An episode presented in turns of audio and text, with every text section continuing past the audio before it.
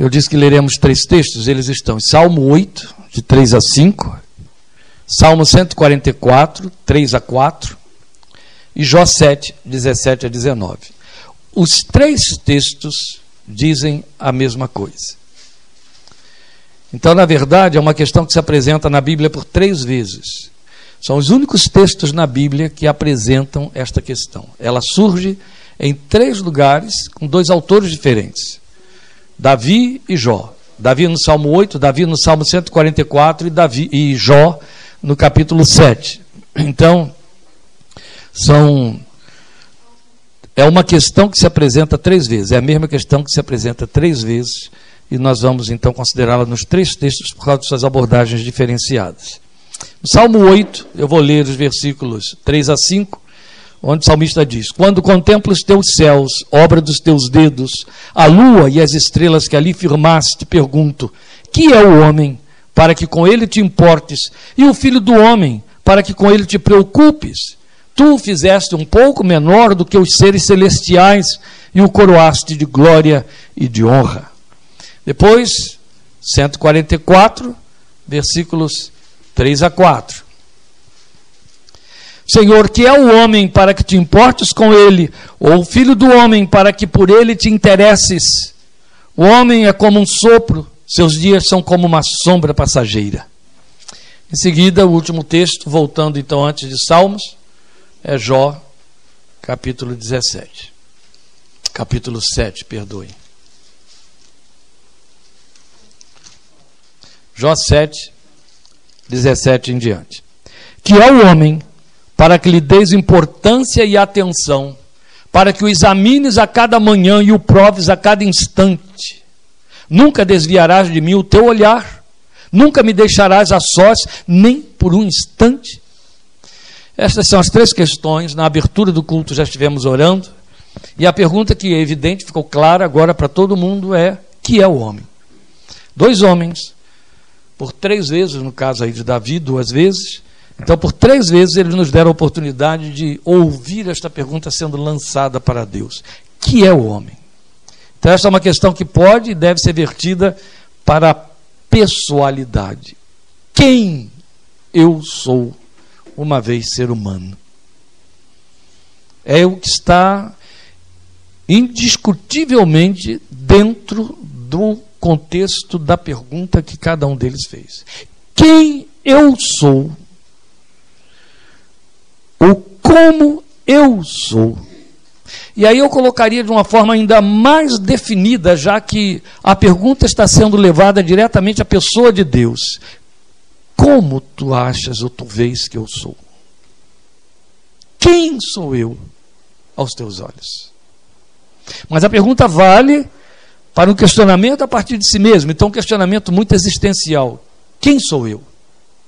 Que é o homem? O homem sou eu. Quem sou eu? A pergunta vale. Então, já de imediato, ela nos tira do centro. Parece que coloca, mas na verdade tira do centro. Porque quando levanta a questão, quando ele levanta a questão, que é o homem, porque a pergunta é que é, que é o homem, ele já está questionando quem as grandes filosofias, especialmente o iluminismo, considerou ou consideraram que é o centro do universo, é o centro da existência, é o ser mais importante que existe no cosmos. Não é. A partir do momento em que eu questiono quem ele é, eu estou o pondo em xeque, então ele deixa de ser o centro. E é isso que dois homens que não têm títulos de filósofos, de grandes doutores do pensamento, nem outros títulos semelhantes levantaram diante de Deus. E os dois fizeram essa pergunta, não foi o ano passado, nem na virada do nosso milênio, mas há três mil anos atrás. E no caso de Jó, há 3.500 anos atrás. É muita raça de tempo.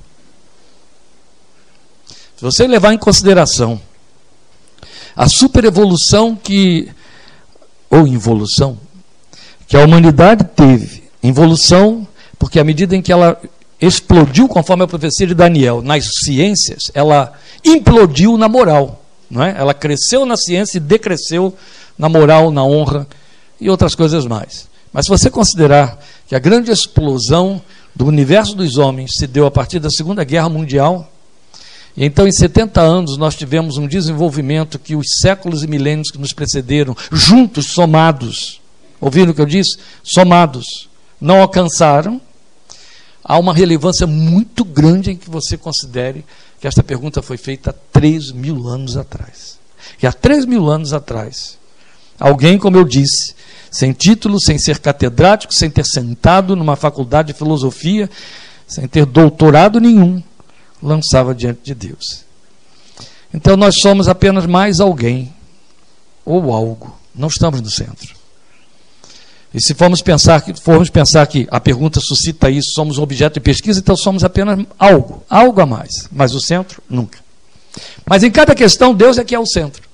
Cada uma vez que a pergunta foi feita, ela foi dirigida a Deus. Então, se ele detém a resposta, ele é o centro que é o homem para que tu, que é o homem para que tu, que é o homem para que tu. A pergunta está sendo dirigida à pessoa de Deus, logo ele é o centro, a quem as questões são apresentadas. Agora, esse homem então está tão fora do centro, e nós estamos tão fora do centro, que só alguém que não nós, nem em nós mesmos, pode trazer a resposta. Isso prova que então em última instância, há três mil anos nós já deveríamos ter aprendido que o homem não tem resposta para si mesmo, em si mesmo. Ele não encontra. A despeito de todas as ciências que ele mesmo inventou para arranjar respostas, ele não obteve. Continua a pergunta valendo: quem sou? Você sabe que com exceções bem pontuadas, claro que para tudo há exceção, então com exceções bem pontuadas, Grandes, as grandes tragédias pessoais ocorrem porque esta, a pessoa não encontrou essa resposta. As clínicas psiquiátricas e terapêuticas estão lotadas, com exceção de questões pontuadas, por conta da falta de resposta, de encontrar resposta para essa pergunta.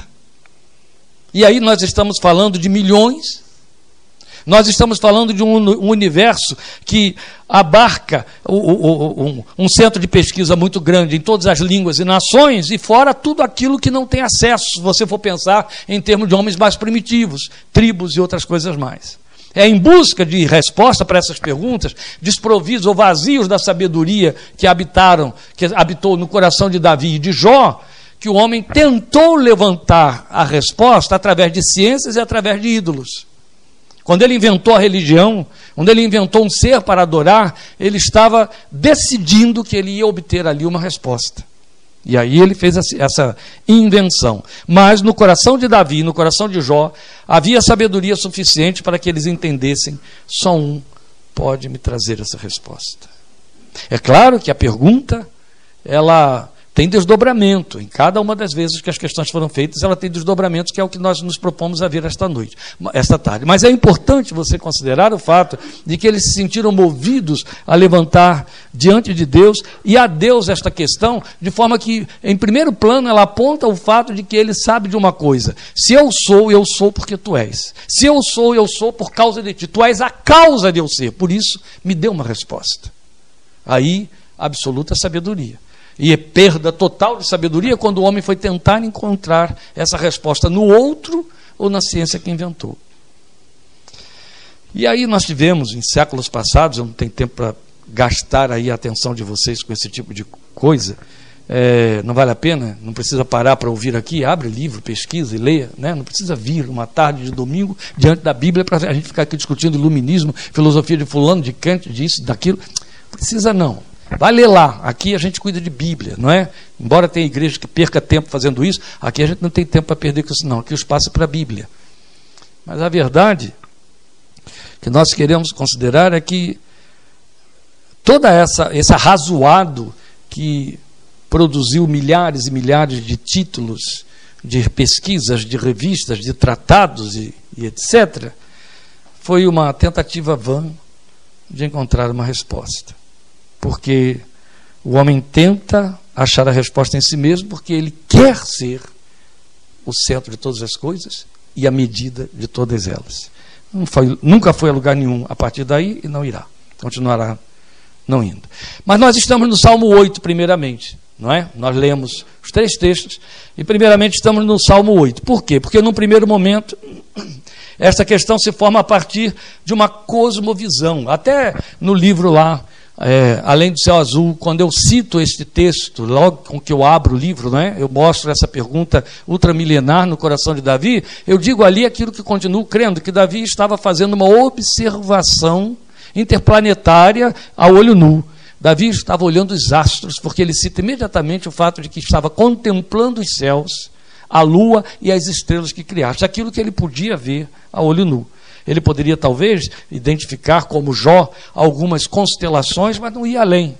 Não tinha artefato algum da área da astronomia para conseguir fazer qualquer tipo de leitura e não tinha interesse nisso. O interesse de Davi era: eu estou suficientemente impactado com a grandeza de uma criação, grandeza que hoje o homem deste é, quarto milênio depois de Davi poderia então entender perceber por causa dos aparatos de que a ciência se serve, e não faz esta questão, não a levanta, a despeito do impacto, da grandiosidade do que a astronomia revela, mostra para nós, e vai continuar mostrando cada vez mais, impactando cada vez mais. Davi não precisou de nada disso para ficar impactado. Então, o que nós estamos dizendo é que esta questão se formou a partir de uma cosmovisão. Então, um indivíduo se percebe uma insignificância ou tem uma consciência de pequenez diante da grandeza da criação. Não precisa de artefato nenhum. Também não é tão necessário que você prescrute o céu à noite ou olhe os astros, o que é impossível nas grandes cidades nos dias de hoje, mas você ainda pode fazer isso no meu quintal, em Analândia. Então, você não precisa olhar para cima, você pode olhar à volta. Você pode adentrar matas. Você pode ir especialmente nesse seu Brasil fértil de belezas naturais, ao seu país, ir além de um shopping e você vai começar a ver coisas onde a mão de um homem não pôde entrar, não bordou, não pintou, não traçou, nem planejou, e começar a perguntar, diante de tamanha grandeza e de tamanha beleza, que é o homem? Quem eu sou? Diante disso tudo, quem eu sou?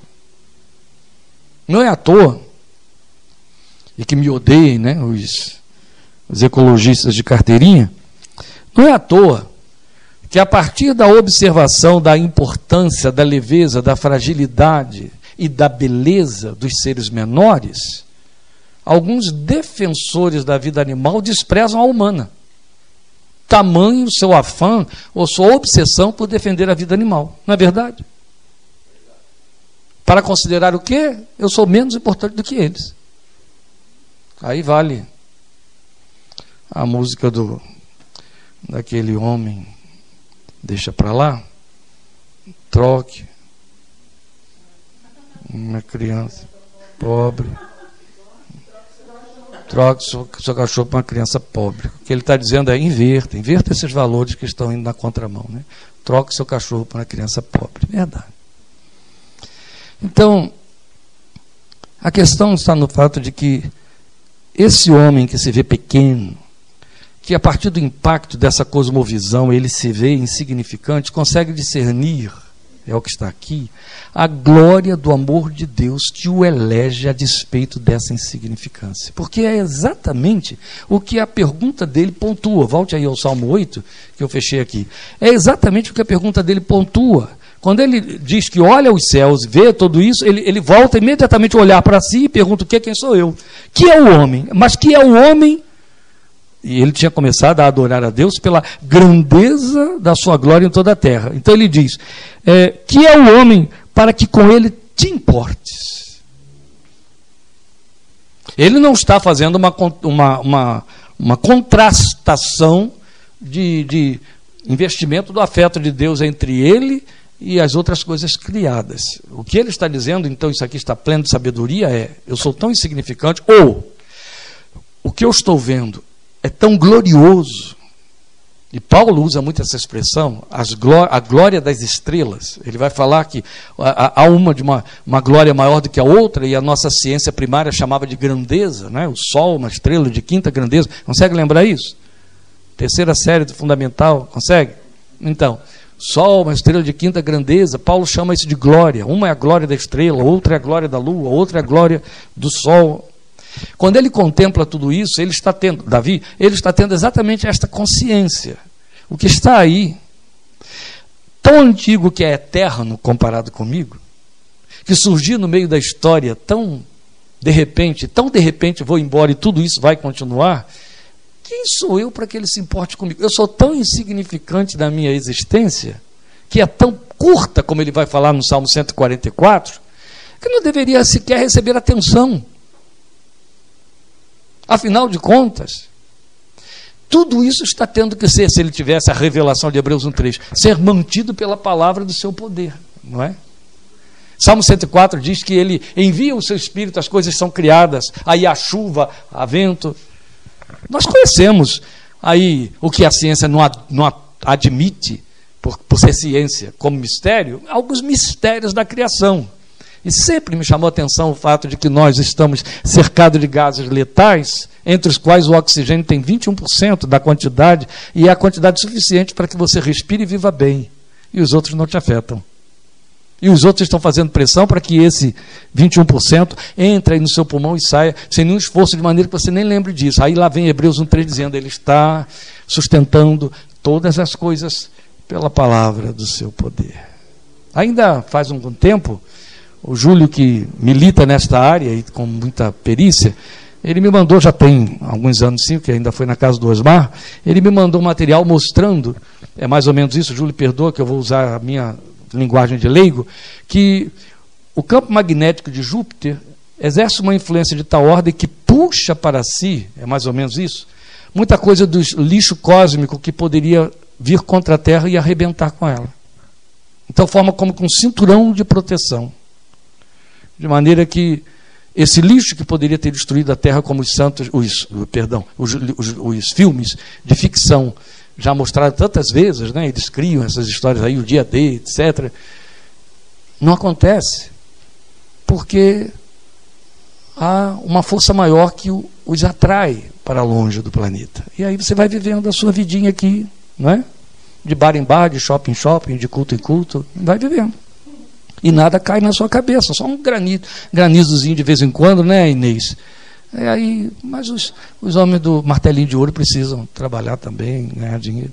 Então, fora isso, cai não. O que cai é do edifício, o que cai é dali logo, né? Se você passa de, com descuido por baixo de uma escada, uma sexta-feira 13, pode cair algo em cima da sua cabeça. Então, fora isso, não cai nada lá de cima, não. Tem guardiões no espaço. Ele está sustentando todas as coisas pela palavra do seu poder. Bem, fora essa digressão aí, o que eu quero mostrar para você é que o ponto de destaque que temos aqui no Salmo 8 é a incapacidade do homem de conhecer a si mesmo. A pergunta prevalece. Diante de tamanha grandeza, que é o homem? Eu não tenho resposta para isso, mas eu tenho uma resposta. É alguém com quem tu te importas. Eu só não sei por que, que te importas. É o que ele põe aqui. Quem sou eu? Quem sou eu para que comigo te importes? Traga para a pessoalidade para a primeira pessoa, porque é o que está subentendido aí. Quem sou eu, filho do homem, para que tu te preocupes comigo? Ó, te importas, te preocupas? Tu me fizeste pouco menor do que os seres celestiais e me coroaste de glória e de honra. Ele não tem resposta, ele só tem que constatar um fato. Qual é o fato? A despeito desta minha insignificância, tu te importas comigo, tu te preocupas comigo. Apesar desta glória que tens, tu te importas comigo também. Não é o que você canta. E é verdade. É baseado aqui esse texto, esse cântico. Então, na verdade, a pergunta de Davi salienta para nós, como destaque, essa incapacidade do homem de se conhecer. Ele não tem resposta, então ele capitula diante de algo que ele vai tentar a vida inteira entender, daí a validade daquele cântico com que abrimos o culto hoje, sem que ninguém soubesse que eu estaria pregando, é, eu não consigo entender. É mais vasto do que o meu pensamento, né? muito além do nosso entendimento, já dizia o hino da harpa cristã. Bem maior que todo pensamento é o amor de Deus sem par.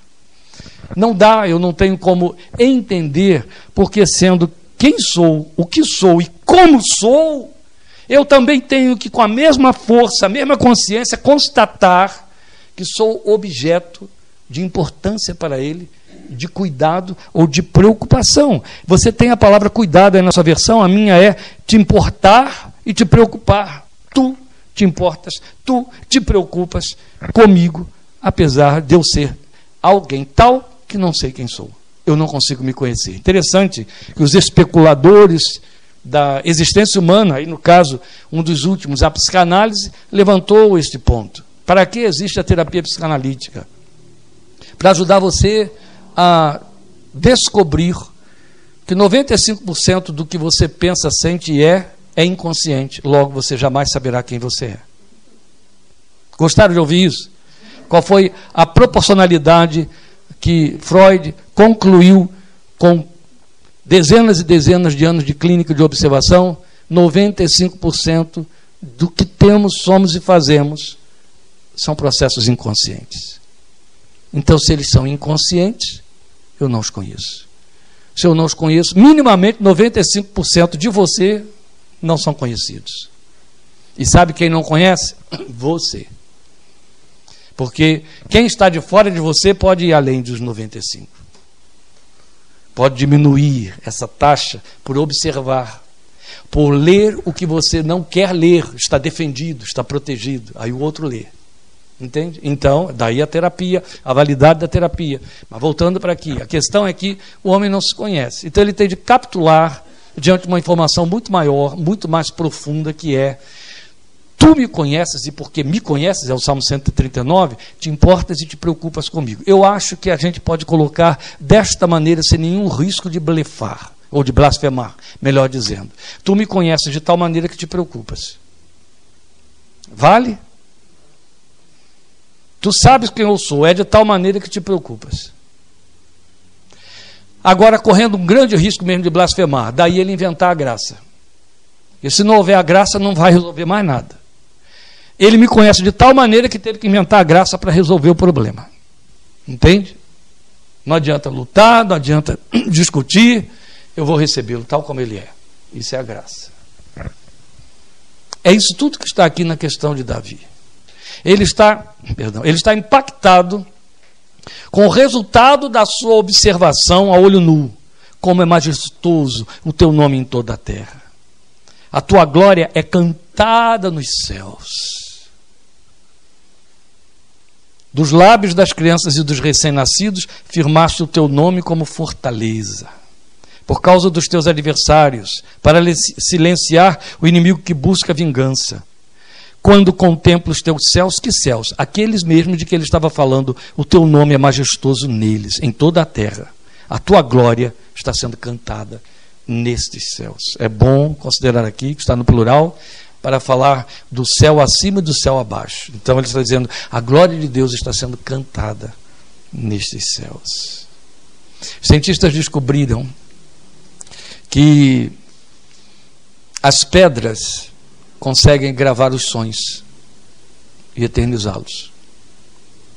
Você fala alguma coisa perto de uma rocha, o que você falou fica gravado na superfície daquela rocha. Vai se perder, ela vai se desgastar mas elas têm, já conseguiram avaliar isso, elas têm um poder magnético de absorver o som e retê-lo. Exatamente o processo do gravador antigo, não é? que era uma fita magnética que passava por uma cabeça leitora, que então reproduzia o som que estava gravado naquela fita. É interessante porque Jesus, que sabia disso, um dia disse: As pedras clamarão. Pensem no dia do julgamento. Quando Deus chegar e dizer, tenho porém contra ti que, mas Senhor, eu nem lembro que eu fiz isso, não tem problema. Pedra, dá um toque, fala. E aí ela vai reproduzir o som da coisa. Ai, pastor, você está fantasiando demais. Se você assiste Spielberg, deixa eu fantasiar enquanto prego. Pelo menos eu tenho mais probabilidade dentro do que eu estou fantasiando, baseado no que a Bíblia diz e no que a ciência também já me ajudou a dizer. Mas sem nenhuma ameaça, o que eu quero lhe dizer é que a verdade é que sons na natureza que Deus ouve. Hoje eu separei um tempinho à tarde de novo, meu quintal hoje estava um encanto, estava mágico, né?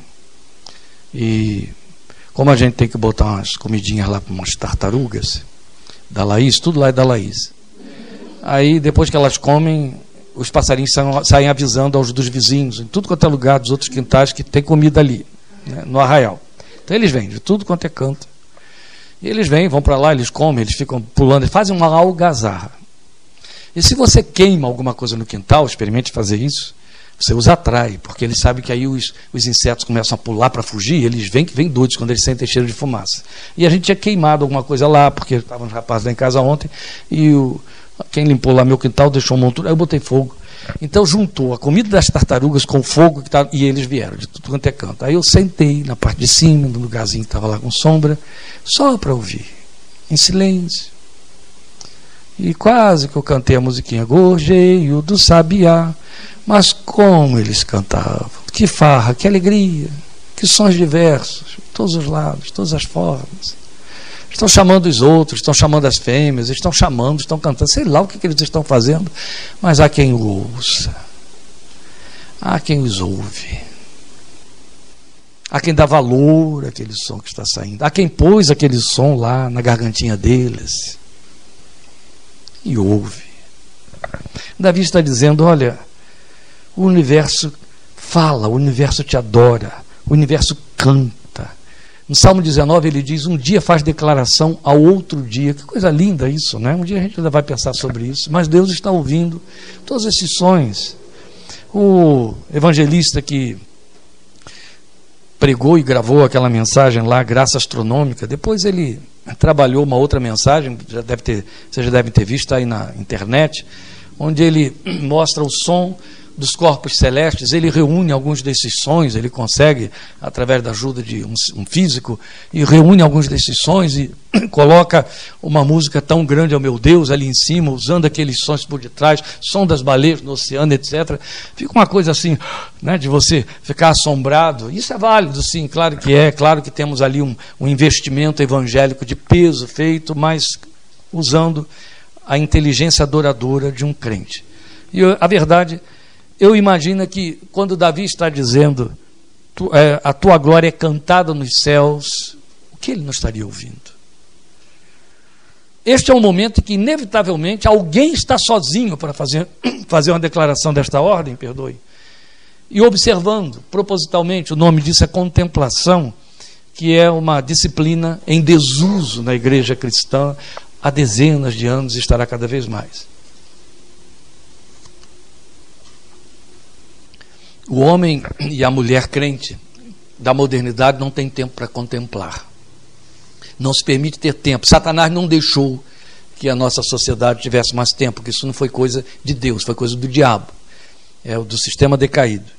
E se não tem tempo para contemplar, tem muito tempo para pouco tempo para ouvir, quer contemplar o que o outro cria. E aí perde uma das experiências mais sublimes da fé cristã, que é a contemplação da glória de Deus, de que Paulo escreveu no Romanos 1, Davi escreveu no Salmo 19, e que a gente não usufrui. A Bíblia diz em Romanos 1 que Deus deu a assinatura, deixou a assinatura dele nas coisas criadas para que ele fosse glorificado, a sua glória está impressa nas coisas criadas.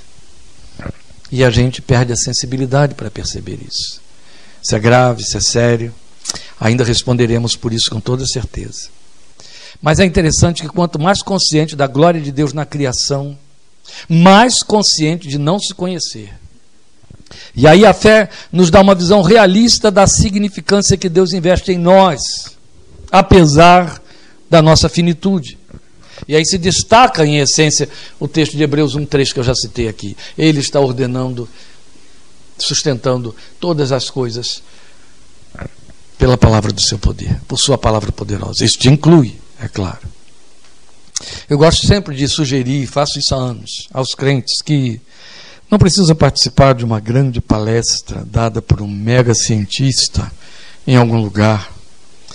Leia um artigo pequeno, um artículo sobre astronomia. Leia, qualquer um.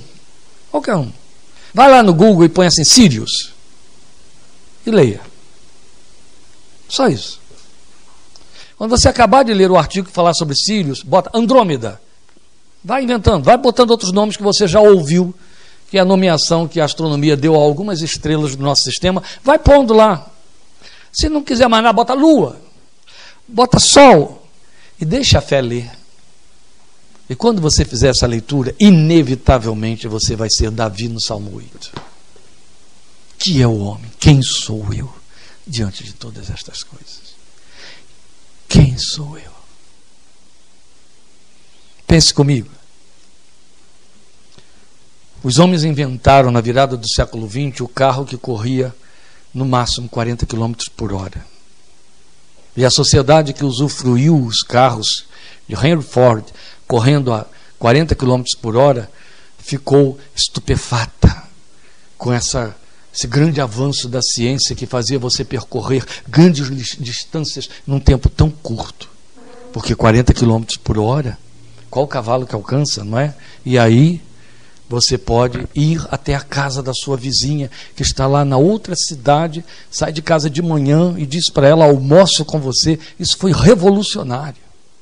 Mas rapidinho, eles entenderam que podia aumentar para 60, depois para 80. Hoje eles estão te limitando, eles te entregam um carro com 240, 260, que você compra ali na esquina, e eles dizem, mas não passa da metade, hein? senão você vai receber multa. Mas se você pudesse chegar ao VDO, você daria os 260 que estão lá, querendo mais velocidade. Por quê? Você quer chegar mais depressa, porque você descobre que pode, é possível, não é? Eu posso chegar em Campinas em 15 minutos, saindo de Rio Claro a 260 por hora. Por que, que eu não vou fazer isso? Claro que eu não vou fazer porque eu não vou chegar. Né? Vou chegar no céu, mas não chego lá, em Campinas. Mas você vai querer quando te entregarem um carro de 300 por hora, você vai querer os 300 por hora, porque aí você chega em Campinas em 8 minutos. Quem não quer isso? Eu me lembro do pai do meu cunhado dizer assim: lembro daquela fazenda que eu cito lá no meu livro, que eu fui visitar com a minha família? Então, eles moravam lá. E aí ele dizia: ah, a gente levava uma semana de cavalo para chegar de lá aqui. Uma semana de cavalo. Nós saímos de madrugada de ônibus, chegamos lá e estávamos tomando café da manhã com eles. Vocês leram lá a historinha. Ônibus, 60 por hora, não é? Então você tenta imaginar que depois disso veio a invenção dos transatlânticos, depois do transatlântico veio a invenção do avião. E depois veio o avião a jato. Depois o supersônico. Tiveram até que proibir a fabricação do avião francês que rodava o mundo em poucas horas. Zoom saía de lá, mas arrebentava com tudo quando levantava voo. Lembram? Concorde? Pois bem, depois o homem inventou os foguetes intraestelares. Qual foi a proposta para cada uma destas aquisições de superação de velocidade? Eu quero ver o que está além, além de mim. Eu quero tornar possível chegar lá. Tá certo? Primeiro eu vou de carro, depois eu vou de avião. Mas eu quero chegar lá, então eu vou encurtar o tempo da viagem, aumentando a velocidade do veículo que eu vou usar. Então vou para o supersônico. E aí eu consigo dar a volta ao mundo sem precisar de 80 dias. Não é assim? E aí eu chego lá. Eu vou lá visitar meu primo que foi morar na Conchinchina e eu vou participar da Páscoa com ele sem sair da Páscoa anterior. Né? Eu saio no dia anterior da Páscoa. Então eu intensifiquei as velocidades para diminuir as distâncias e eu poder superá-las. Quanto mais o homem conseguiu inventar e fazer, ele foi se desafiando. Percebe o que, que ele fez? Em 1969 ele diz: dá tempo de chegar à Lua e voltar com um foguete. Agora que eu consegui chegar à Lua e voltar, ah, dá tempo de ir até Marte, mesmo que eu não volte. Mas eu posso chegar. Não, mas nós vamos começar a pensar em outro artefato que nos permita visitar o planeta tal e outro tal. Tarará. O que, que ele quer com isso? Eu quero superar a infinitude espacial. Eu quero dar vazão à minha necessidade de conhecer o escondido, o inescrutável. Eu quero dar atender à minha necessidade de atingir as grandes distâncias que desafiam a minha finitude. Porque se eu começar a andar daqui até a lua, eu não consigo chegar a um terço da minha existência, eu, eu não consigo em toda a minha existência chegar a um décimo da distância andando, não é assim? Então o que eu quero é alcançar. Aí você vai para a astronomia e você percebe que as distâncias são impensáveis. A conclusão que você faz por detrás é que é o homem. Elas foram feitas para quem? Para mim não foi, porque senão eu não poderia ter 80, 90 anos de existência, nem assim, nem a limitação de 10 quilômetros em uma hora. Não foi feito para mim. Logo eu não estou no centro, eu sou insignificante demais.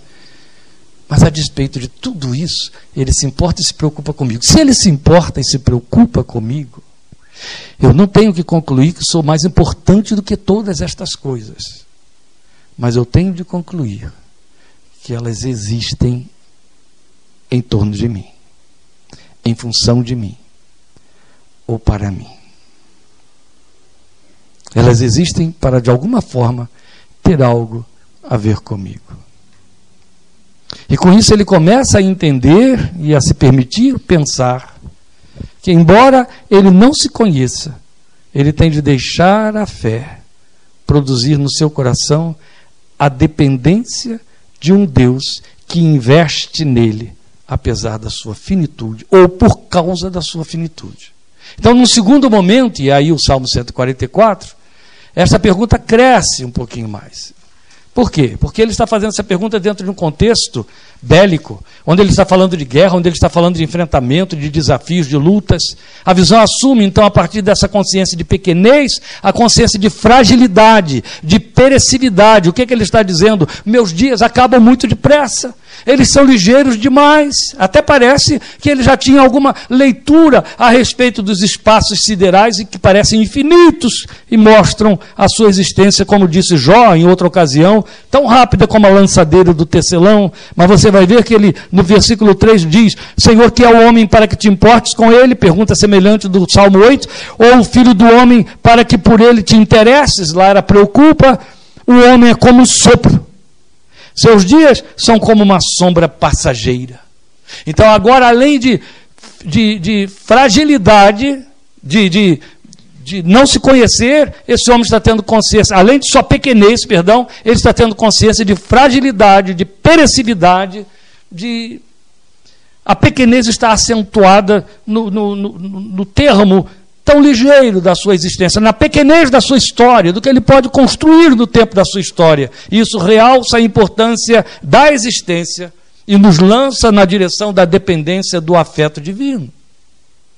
Porque eu sou tão frágil, eu sou tão perecível, eu sou tão curto existencialmente, tão curto no tempo da minha produção histórica, que eu necessito totalmente do amor de Deus para comigo. Eu necessito de que ele tenha interesse em mim. Ah, isso aqui é muito importante. Eu não sei como está nas suas versões, mas o verbo mudou completamente aqui. Lá era é, te preocupes e aqui é tens interesse.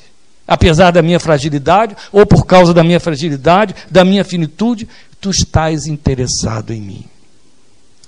Eu não vou fazer esse tipo de comparação porque isso é apelar demais e também pode parecer grosseiro, mas às vezes a gente questiona algumas teses de doutorado na, na área da biologia, especialmente aqui em Rio Claro, porque elas nos espantam. Por exemplo, nós temos uma grande amiga bióloga que é doutora em biologia, ela ensina em Araras, mas se formou aqui na Unesp de Rio Claro há dezenas de anos. Ela hoje é esposa de pastor, é uma senhora. Ela, o seu doutorado foi de Vespas, foi, foi estudando Vespas. E na época a gente estava muito admirado por esse seu interesse por vespas, a ponto de produzir artigos que foram publicados lá fora e tal. Aí ela disse: Mas não é de admirar. Eu tenho amigos especializados em patinha da vespa. Eu achei que ela estava de brincadeira, ela me trouxe o artigo para mostrar. A patinha da vespa era o objeto de pesquisa que produziu material científico que o mundo absorveu por um colega dela, de, da parte de um colega dela. Patinha de Vespa. Ela estudou a Vespa inteira, mas ele ficou pesquisando a patinha da Vespa. De vez em quando surgem coisas aí que você descobre, né? Por exemplo, você ficou sabendo que fica enfermo quando um mosquito pica você com dengue e a saliva do mosquito, eu não sabia nem que mosquito salivava. É a saliva do mosquito da dengue que inocula em você o veneno. Não sabia que ele tinha saliva. Alguém pesquisou a saliva daquilo. Né? Se tornar objeto de interesse por sua fragilidade e pequenez, mas o grande efeito que pode produzir. Não é assim? Eu não quero ser grosseiro, mas eu estou chegando lá. Está percebendo o que eu quero dizer? Ele olha para si, ele diz: sou tão frágil, sou tão pequeno, mas por que, que tu tens tanto interesse em mim? Quer dizer, quanto mais frágil e menor eu sou, mais interessante eu fico que você receba isso pelo Espírito de Deus. E então eu fico mais interessante. Alguém fez a leitura dessa lente dois mil anos atrás. Quando sou fraco, então é que sou forte. Porque o teu poder, aleluia, é o que você tem aqui. Esse homem, agora, numa segunda instância, ele está dizendo: Eu passo tão rápido, Deus, a minha história é tão curtinha, a minha vida é como um sopro. Mas por que tu tens tanto interesse em mim a despeito disso? Será que é por isso? É tão curta a minha vida que tu precisas fazer um grande investimento nela, nesse curto espaço de tempo. Você sabe que a crisálida, ela, da, da, da libélula, ela produz um, um, bichinho que tem dois meses de vida, né? Dois meses. Mas em dois meses ele tem uma existência completa. Nada fica de fora. É um ciclo perfeito, completo e satisfatório para ele. Dois meses, gente. Dois meses. Dois meses é o plano que você faz para ir visitar tia mocinha, né? Lá em Americana, em Campinas, em São Paulo. Em dois meses aquele bichinho tem uma existência completa. E se você parar para pensar naquela existência completa em dois meses, dá um tratado inteiro de tanta atividade, de tanta realização, de tanta produção que aquele pequeno bicho, inseto, pode gerar. Quanto mais frágeis somos, mais curtinha a nossa existência, mais intensa. Mais intenso é o investimento de Deus. Mas eu estou me referindo àquele que se coloca nesta posição de Davi quem sou eu diante de ti e entendo que tu te importas comigo, que tu tens interesse em mim, que tu te preocupas comigo. São as palavras de Davi. Então eu estou falando de um crente diante do seu Deus. Eu estou falando de um ser criado que confessa: Tu me criaste, sou produto da tua vontade, do teu pensamento. Então, estas questões se tornam agora ocupam lugar, elas têm validade, elas têm validade diante de Deus. Não é a questão do homem do mundo. O homem do mundo está fazendo essa questão num vazio. Quem sou eu? Não sou nada, não sou ninguém. Ou então eu tenho que me encher de muita importância diante dos outros para gravar para os outros que valia a pena ou que eu fiz alguma coisa. Que... Mas o que nós estamos salientando aqui é que ele diz: Tu tens tanto interesse em mim, apesar da minha pequenez, e eu fico pensando em alguns crentes de verdade que já partiram, que tiveram uma existência curta, outros tiveram uma existência longa. A maioria dos que eu conheci tiveram existência curta, pelo menos curta para nós que queríamos que eles continuassem. Eu fico pensando no fato de que em cada um deles, desses que eu pessoalmente conheci, eu cito alguns nos meus livros, a palavra de Hebreus se cumpre de forma literal. Depois de morto, sua fé ainda fala.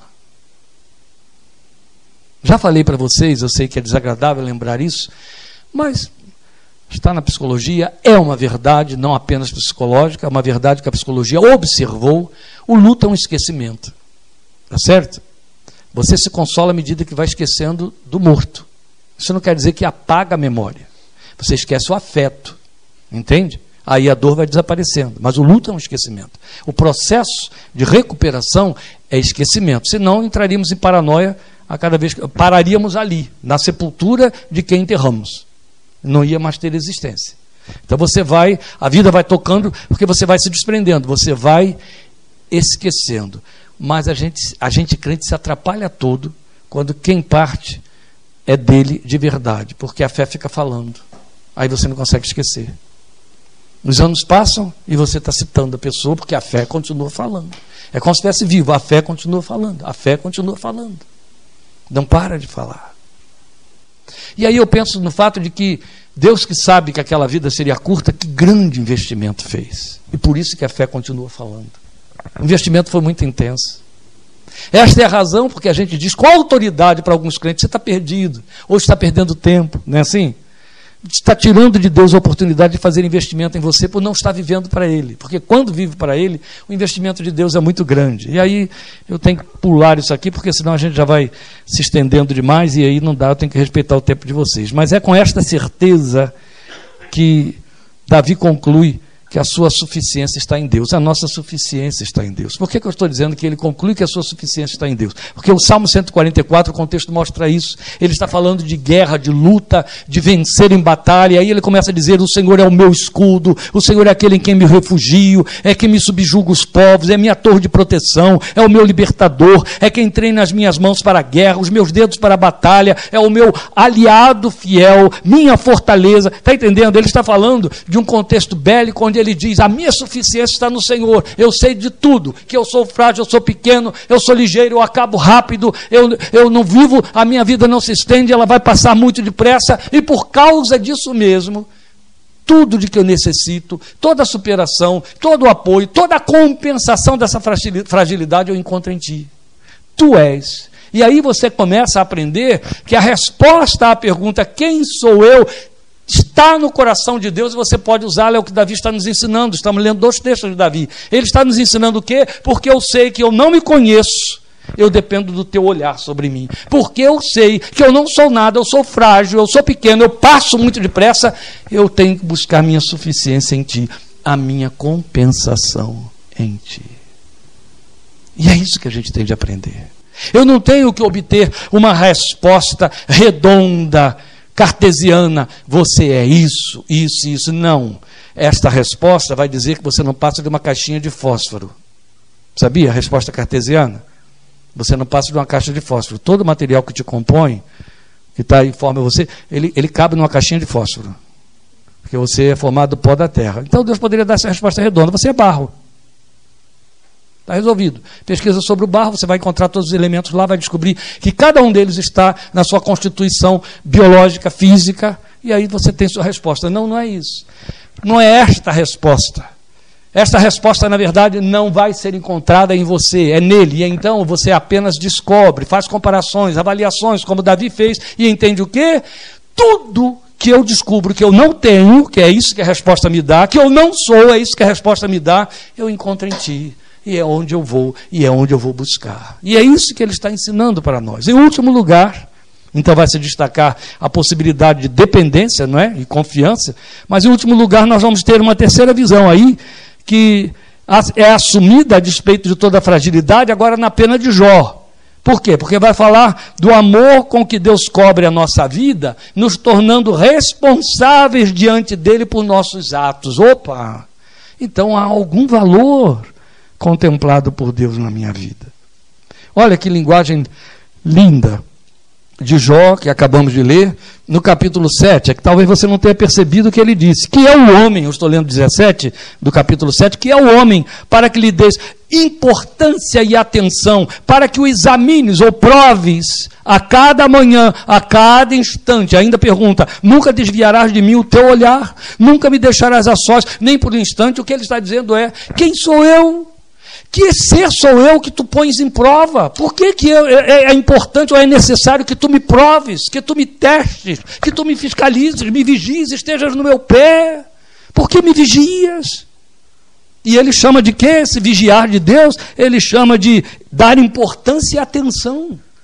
Está assim na minha versão, no versículo 17, que é o homem para que lhe dê importância e atenção. Qual é a resposta que cabe aqui? O que, que Deus está vendo neste ser chamado Jó, que representa a mim e a você aos olhos dele da mesma maneira? Ele está vendo pessoas responsáveis. Eu não posso responsabilizar um cão que morde uma criança. Posso? Não. Vou responsabilizar quem? O dono do cão. Não é assim? Eu não posso responsabilizar um, um leão que ataque um visitante zoológico que põe a mão dentro da jaula. Eu não posso responsabilizar nenhuma criança por algum ato que cause tragédia ou que cause estragos, porque não são seres responsáveis. Temos um nome até bem apropriado hoje, que é contemplado pela lei, falamos de indefesos, não é assim? Tem um nome mais especial aí que eu esqueci, as meninas devem saber, incapazes. Mas é outro, tem ainda outra palavra que eu estou perdendo aqui. Na verdade, eu não vou, em hipótese alguma, testar o incapaz, testar o indefeso, o insuficiente. Eu vou testar alguém que eu entendo que está apto, que é moralmente responsável. Eu vou trabalhar com ele, eu vou fazer testes com ele, eu vou adestrá-lo, eu vou prová-lo. Eu vou dar importância a ele à medida que eu provo. Opa! Então a pergunta que é o homem, para essa pergunta, a terceira resposta é, é altamente significativa para nós. Quando o texto diz que Deus me dá importância, o texto está dizendo que ele prova que me dá importância ao me provar, ao me testar, a não desviar os seus olhos de mim. Nós não consideramos lá, quanto mais frágil você é, maior investimento de Deus. Não foi isso que acabamos de ver na linguagem de Davi? Pois está aqui Jó rematando tudo para nós. Jó precedeu Davi. Eu que estou colocando em última instância. Jó vem primeiro. O que ele está dizendo é: quanto mais provado eu sou, mais evidente fica a importância que Deus me dá. É uma linguagem que você encontra em Tiago, antipática para os crentes mal convertidos, aqueles que estão na periferia do reino, pensando que, estão dentro de igreja, então pensam que estão no reino, mas estão na periferia a maior parte das vezes. E quando falam aí daquilo que acabamos de ler hoje, C.S. Lewis, o, o Deus domesticado, a igreja evangélica domesticou o Deus, é verdade. E temos, eu chamo de o mito evangélico de Deus. Tem esses crentes que ficam atrapalhados quando eles vão para o texto de Tiago, se confundem. Quando é Pedro, perdão, quando Pedro diz, primeiro de Pedro, que nós somos testados como metal precioso. Você acha que Deus testaria um alumínio? Deixaria de testar o ouro e a prata para testar o alumínio para ver se o alumínio é genuíno mesmo? Não. Ele testa o precioso. A genuinidade tem de ser autenticada ou verificada a partir do valor inerente do objeto ou do metal para que se verifique se, se é pertinente. Esta é a linguagem de Jó. Eu sou provado à medida em que Deus investe importância ou verifica importância na minha existência. Então, em última instância, quem sou eu? Eu sou alguém importante para o Deus que me criou. É isso que ele está dizendo. Então, o que nós vamos ter aqui é a evidência de uma consciência de participação pessoal no plano divino, porque eu sou importante para quê? Eu sou importante para mim mesmo? Não, eu sou importante para Deus. Se eu sou importante para Deus, isso fala de objetividade, isso fala de propósito. Isso fala do fato de que essa importância tem vínculo com um efeito, com uma realização. Então, evidencia-se essa consciência de participação pessoal nesse plano divino, ao mesmo tempo que se acentua a resposta para uma vida com um objetivo definido. Se o homem é provado, há um plano de Deus em andamento com ele. Não é o que lemos em Jeremias 29, 11, que eu acabei de citar na mensagem da semana passada. Eu é que sei que planos tenho para vocês, planos que algumas versões colocam pensamentos de bem e não de mal, para dar a vocês o fim que esperam. Mas o que ele está dizendo é: eu é que sei que planos tenho. Outro tanto corre Isaías atrás para dizer em 55 meus pensamentos são mais altos do que os pensamentos de você. Aí vem de vocês. Aí vem Davi fazendo reforço no Salmo 139 para dizendo: são tão altos que eu não posso alcançá-los. É uma pretensão, é uma tarefa inútil, infundada e que não vai chegar a lugar nenhum. Eu tentar entender o que Deus pensa de mim, eu tentar entender o que Deus sabe de mim. A mim cabe apenas entender uma coisa: eu sou importante para Ele e Ele prova isso, ou eu tenho a prova disso, no investimento que Ele faz na minha vida quando Ele me prova, quando Ele me testa, quando Ele vai aparar as arestas, como disse Davi no Salmo 66, ele me prova como o ouro e a prata, ele me põe lá no crisol, ele me joga dentro da fornalha para que os dejetos pulem fora e fique apenas o metal precioso que vai se dissolver para que ele possa, como na linguagem de Jó, me talhar como um queijo, dar a forma que ele quer. Meus irmãos, resta apenas considerar isso. Cada um de nós, que tem consciência de ter sido criado por Deus, ocupa um lugar preciso e objetivo na mente e coração de Deus. A magna pergunta existencial: quem eu sou? Cabe uma resposta: um indivíduo aos olhos de Deus. No meio da multidão, para os governantes você é um número, você é uma incógnita, ou não é nada, não é nem número Porque tem gente que ainda nesta geração não tem certidão de nascimento. Então não é ninguém. Certo? Não é nem um indivíduo. E se é um indivíduo, é um indivíduo no meio da multidão. Então é um incógnito sem significado. Aos olhos de Deus, você é uma pessoa. É um indivíduo conhecido porque é o fruto do pensamento particular e individual de Deus. É de que fala o texto de Jeremias 29, 11, mas não fica aí.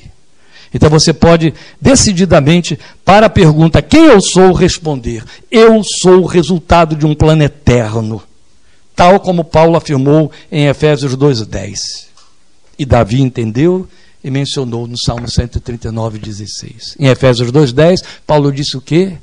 Nós, fomos, nós somos feitura de Deus, nós somos obra manufaturada, feitura de Deus criados em Cristo Jesus nos dias da eternidade. Por quê?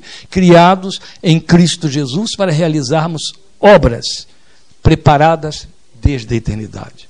Primeiro, ele pensou no lugar que você ocuparia na história. Depois, ele te fez e te chamou à história para ocupar esse lugar. Entende? Há uma objetividade. Ai, pastor, mas qual é ela? Eu lembro que quando nós estávamos começando a caminhada, dentro de um sistema pentecostal que quer muita visibilidade, né? Irmã, vamos orar. Teve alguma visão? Lembra disso? Então, a gente cresceu, né? Mas naquele tempo a pequenez nos fazia ficar preso a esse tipo de coisa. E aí eu lembro que era muito comum as profecias se repetirem dizendo assim: Deus tem uma obra para você. Deus tem uma obra para você. Havia um rapaz que era muito meu amigo na igreja que o Fernando, que me evangelizou, chegou para ele e disse: Fulano, por que você não vai estudar? Por que você não entra numa escola, não completa seu curso, não, não vai atrás de uma profissão? Estou aguardando a obra que Deus tem para a minha vida. Deus tem uma obra. Um dia eu estava aqui no meu gabinete, na rua 14, e me entrou o, o, o crente mais, sabe, aquele assim, mais chinfrim, que a igreja tinha? É, aquele, aquele que você só sabe que é crente, que ele acompanha a mulher dele e, a, e os filhos à igreja. Só por isso que você sabe que ele é crente. De resto, você não sabe. Aí, aí ele me entra. Ele, a mulher, certamente, por detrás, manipulou para que ele tivesse um horário de gabinete e sentou na minha frente. Pastor, eu vim aqui porque eu estou precisando de uma resposta. Eu, pois não, eu estou tão careca de ouvir crente sentar diante de mim e perguntar que era uma resposta, né? Eu já, eu, meu sobrenome é enciclopédia, mas é enciclopédia profética, não é de sabedoria. Aí e o cara senta diante de mim e diz: Eu estou precisando de uma resposta. Pois não, sobre o quê? É porque eu estive numa reunião de oração e o Senhor usou a irmã Fulana para dizer: Eu tenho uma obra na sua vida e eu queria que o pastor me dissesse qual é essa obra. Eu entendi bem, você disse que fui eu que profetizei na reunião de oração. Não, foi a irmã Fulana, então vai perguntar a ela. Eu era muito amado, sabe, Mateus, aqui como pastor, por causa dessas respostas assim, muito. Mas eu disse a ele: vai perguntar quem profetizou. Né? Então, essa colocação relativa, esse nariz de cera, é, é, essa coisa que serve para qualquer um, até para cachorrinha lá do meu quintal, tem uma obra na sua vida, não é o que atende a isso que está aqui. Então, a pergunta não é o que? Você está vivo? Então, olha a sua história. Onde você está, caramba? Você está onde? Na cidade de Rio Claro. Você trabalha onde? Na cidade de Rio Claro. Sua família está onde? Na cidade de Rio Claro. É aí que Deus quer usar a sua vida e te chamou para ir, até que o vento te sopre. Enquanto não soprar, é aí que você funciona. Mas qual é a realização? Viva! Viva nele! Ou viva para si. Mas saiba que o compromisso de viver para si significa que vai morrer para si. Viva para ele. Você tem 365 dias no ano para essa realização. Um por vez. E quando ele for bissexto, 366. Quando o dia acabar, faça o que está recomendado em Hebreus capítulo 13, passe em balanço. hoje não realizei nada. Não é você que tem que ter resposta. Você só precisa saber o seguinte: agir contra ou a favor? Ah, essa resposta você tem. Entende? Esta resposta você tem. Se não tiver a resposta de que agiu a favor e agiu contra, significa que ficou, ficou morno. E aí se incomode com o dia seguinte. Mas sabe de uma coisa? Esta pergunta obtém essa resposta. Eu militei pelo reino hoje. Eu vivi 24 horas hoje. Eu produzi para o reino. Foi esse o confronto que eu fiz com os irmãos domingo passado, ao pregar sobre muito além da mediocridade. Porque nos incomoda profundamente ver crentes com talentos, com títulos, com cargos, com funções e com muito dinheiro, jogando tudo em si mesmo. Entende? Vivendo para si. Vai morrer? Para si. Mas quando você vive nele e para ele, você sabe que você tem um compromisso com Efésios 2:10. Então não é necessariamente saber que eu vou cumprir uma missão missiológica do tipo evangelizar alguém para trazê-lo das trevas para a luz, no sentido bem eclesiástico da coisa. Não é, não é isso. Como dizia uma grande amiga minha, diretora de um seminário famoso, a igreja, através dos seus membros, ela cumpre a sua missão na terra, porque cada um de nós tem dons diferenciados que, se você os põe em exercício, eles acontecem. Entende? Porque por detrás da ministração ou do serviço de alguém está o seu efeito, a sua presença, a sua eficácia, você lá. Só para trazer um exemplo aqui bem particularizado, mas para que você entenda, nós fomos condicionados a pensar o reino de Deus através dos dons ministeriais. Então, quem funciona? Quem tem um título? Pastor, missionário, né? assim, pregador, evangelista, esse é o que funciona. Ah, se ele está lá, ah, ele é porteiro, ah, ele é diácono, ah, ele é presbítero, ele é professor. Esse funciona. É assim que a gente pensa. Então o resto, coitado, né? É, o resto está só enchendo canhão, bucha de canhão. Não existe isso, em hipótese alguma. Isso acontece vezes sem conta e é um exemplo mínimo do que significa funcionar para o reino. As coisas funcionarem para o reino através da sua vida sem que você se dê conta de uma realização.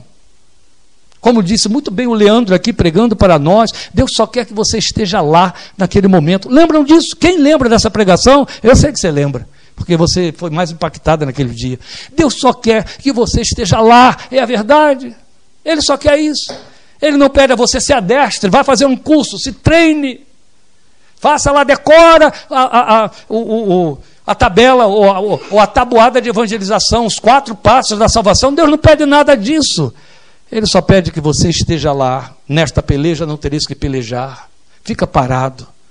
E o Senhor pelejará por você. Ele só quer que você esteja lá. Que você seja o quê? Auditório dele. Que você seja o quê? O palco. Que você seja o quê? O objeto que contemple o espetáculo. Ele está te usando e você não sabe. É deste jeito. Outro tanto. Paulo diz para nós em Coríntios que nós somos espetáculo ao mundo, tanto a homens quanto a anjos. Nós temos que perder, para usar aí da palavra que impactou hoje tanto Lília, de C.S. Lewis há, alguns dias, mas ela falou hoje, a domesticidade de Deus. Nós temos que sair de dentro dessa coisa tão apequenada, da domesticidade de Deus e entender que Deus não trabalha com a minha vida e a sua vida em função da sua dor de barriga, da sua necessidade visível e palpável, porque Deus não trabalha com você como crente apenas em função das coisas temporais e deste planeta. Deus tem um universo muito maior do que este planeta, do qual dá conta. Deus tem bilhões e bilhões de seres incontáveis chamados anjos, em ordens hierárquicas muito grandes, e Ele usa a sua vida para dar recado a eles. Está escrito em Efésios capítulo 3, versículo 8. Ele chama, ele põe sua vida diante desses anjos para dizer: aí está a revelação da minha sabedoria. Você entende agora, através da vida de Kleber, de Fulano, de Beltrano, da vida de Vera, da vida de Osmar. Está entendendo agora?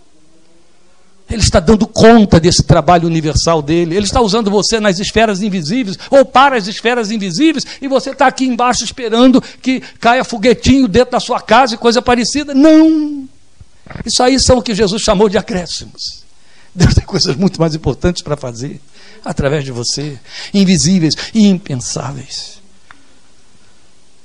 Então, quando você levantar no seu coração a pergunta que atordoa os que jamais terão resposta, porque não são de Deus: quem eu sou?